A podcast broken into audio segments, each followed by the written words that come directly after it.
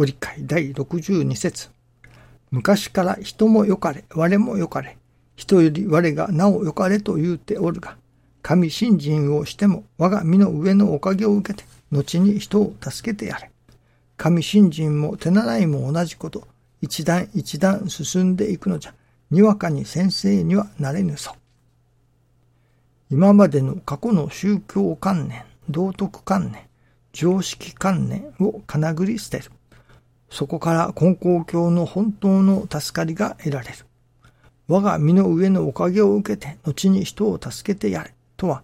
まず教祖の見教えが人間の助かりの最高理念と信じられるところまで高めていけ。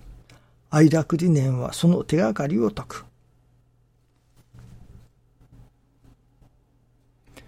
昨日もこのご理解第62節だったように思います。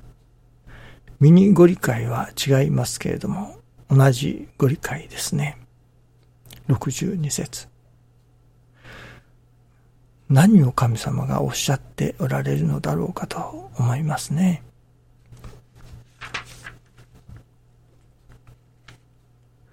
我が身の上におかげを受けて後に助けてやれとか、一段一段進んでいくのじゃ。といったようなところに何かヒントがあるように思いますね。神様が求めておられるもの、それは、やはり、一段一段信心を進めて、人が助かるようなお役に立ってくれよということだと思いますね。それまでには、それこそ今までの過去の宗教観念、道徳観念、常識観念をかなぐり捨てることがいるということですね。実は、師匠のご理解検索のためのアプリですか。これを配布用を作らせていただいたのですけれども、重大な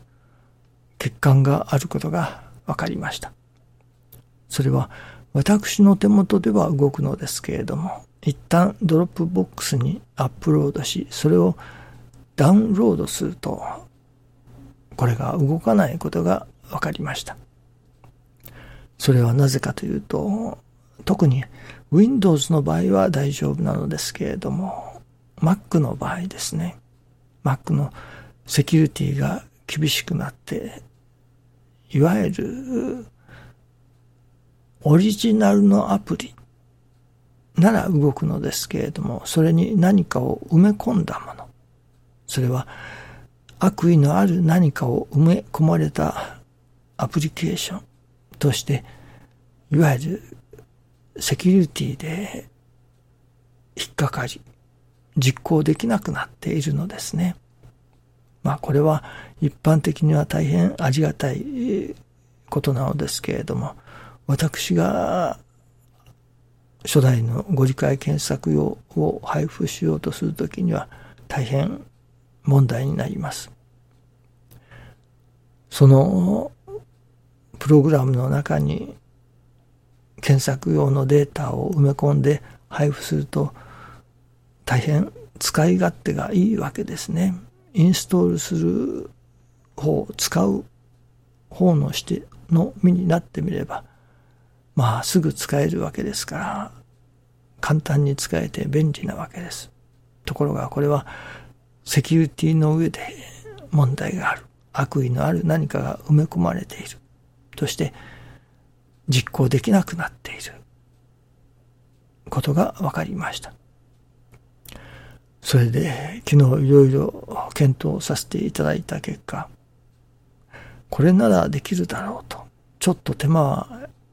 かかりますけれども、いわゆるオリジナルの検索用のプログラムと初代の検索用のデータを別々に配布する。これならばどうも使えそうだということになりました。それで、さあ神様は何をおっしゃっておられるのだろうか。何を別れとおっしゃっておられるのだろうかと、今朝の新中記念の時にも思わせていただきましたけれども、私が最初意図したものは、あるひまわりと言いますが、その検索用のプログラムのバージョンがアップして1.7になっておりますが、これに初代の検索用のデータを埋め込んだわけですね。で、一つのアプリとした。ここに問題があったわけです。いわば、データとアプリと一つにしてしまった。このバージョンには、このご理解のデータ、これがならんと。それでアプリとデータを分けることにした。それならばよかろうと。これはアプリのバージョンにかかわらずデータを利用できるという利点が出てきたわけですね。今バージョン1.7ですけれども、もしこれが1.8になった時はどうするか、また新しく作り直さなければならない。ところがデータとアプリと別々に配布すると、データはそのまま使えるわけですから、アプリがなるほど1.8になろうが1.9になろうが簡単に使えるわけですね。こういうこともあるのだろうと。そしてこれは新人から言うとどういうことだろうかと思いますときに今まではこういう信心をしなければ、こういうおかげが受けられない。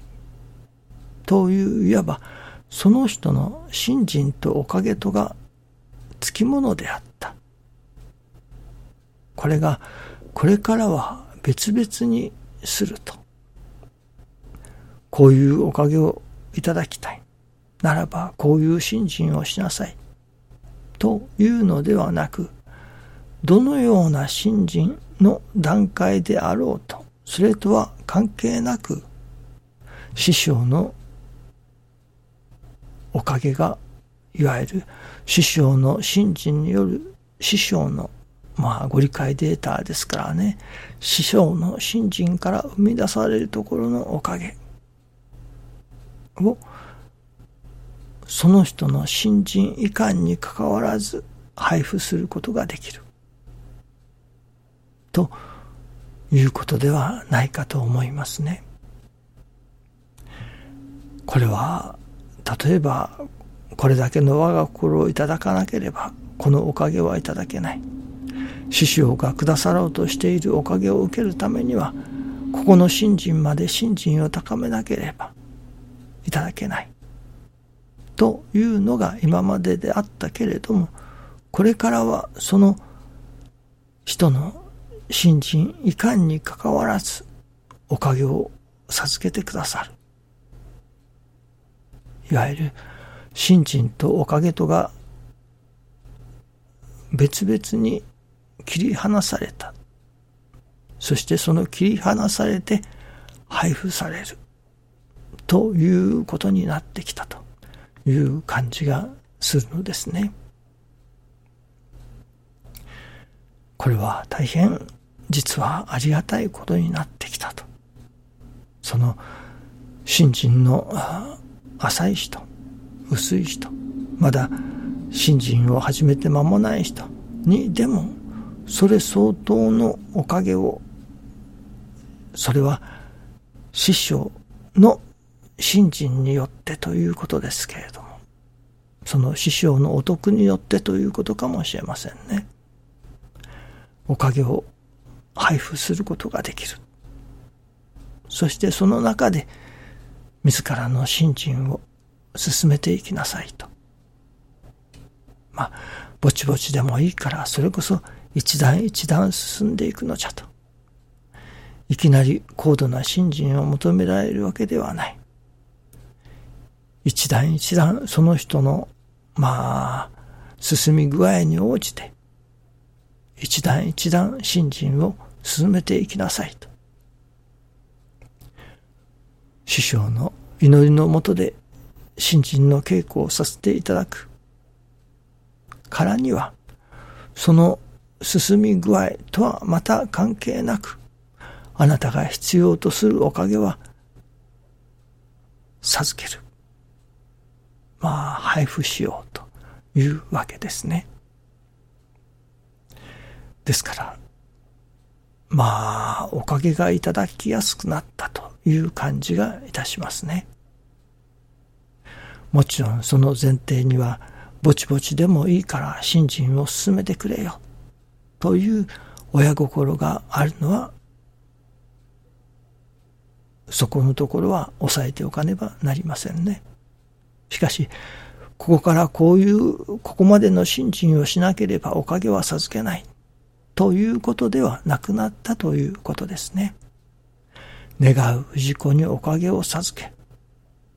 ということになったのではないでしょうかね。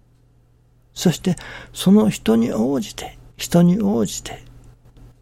信心を一段一段高めていけと、進めていけという時代に入ったということですね。どうぞよろしくお願いいたします。ありがとうございます。